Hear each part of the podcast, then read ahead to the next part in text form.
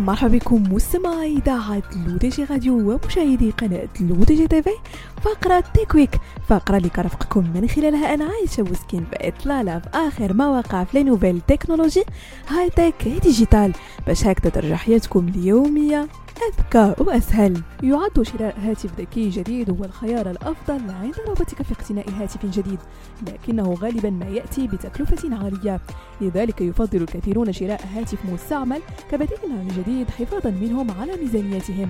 ورغم ذلك فاقتناء هاتف مستعمل يستدعي الانتباه لمجموعة من الوصفات التي يجب أن تتوفر فيه حتى لا تضطر لشراء واحد آخر بعد أشهر قليلة من الاستعمال. أولا فحص الحالة الخارجية. أول شيء يجب مراعاته عند شراء هاتف ذكي مستعمل هي الحالة الخارجية. ابحث عن الخدوش والندبات في الأمام والخلف وتحقق إذا كانت الأزرار لا تزال قوية ومتجاوبة. تعد المنافذ أيضا أمرا شائعا فيما يخص العيوب المحتملة.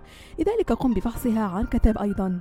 ابحث عدسات الكاميرا بحثا عن علامات الخدوش أو الشقوق وتأكد من اختبار الكاميرا عن طريق التقاط صورة أو اثنين. بالإضافة إلى ذلك اختبر الميكروفون ومكبرات الصوت والشاشة للتأكد من أن كل شيء يعمل بشكل جيد. ثانيا التأكد من سلامة البطارية. تعد البطارية أهم مكون في أي هاتف ذكي وغالبا ما تكون واحدة من أكثر المكونات تضررا بعد فترة من الاستخدام. من الأسهل التحقق من صحة بطارية الآيفون لكن على نظام أندرويد سيتعين عليك طلب المساعدة من تطبيقات الجهات الخارجية. كما عليك أيضا التحقق من سعة البطارية وسرعة الشحن لتتأكد أن هاتفك يمكنه الاستمرار في العمل ليوم واحد على الأقل دون شحن. ثالثا معرفة هل الهاتف مجدد؟ يسمى الهاتف مجددا في حالة قامت الشركة المصنعة بتجديده مسبقا مما يجعله يبدو وكأنه جديد. تميل الهواتف التي تم تجديدها إلى تطبيق ضمان لمدة شهور كما يتم فحصها وتنظيفها واختبارها من قبل فريق كامل متخصص. لذلك فأنت في أمان في حال اشتريته وأخيرا مستمعين تاريخ الإصدار. لتاريخ الإصدار أهمية إذا كنت تريد هاتفا لا تزال الشركة المصنعة تدعمه.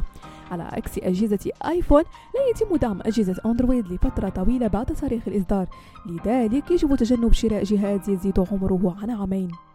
بهذا مستمعينا كنكون وصلنا لنهاية فقرة تيكويك طب لكم موعد الله بخجنة شي كامل على تيليتاتكم الرقمية لودجي راديو وكذلك على قناتكم لودجي تيفي thank you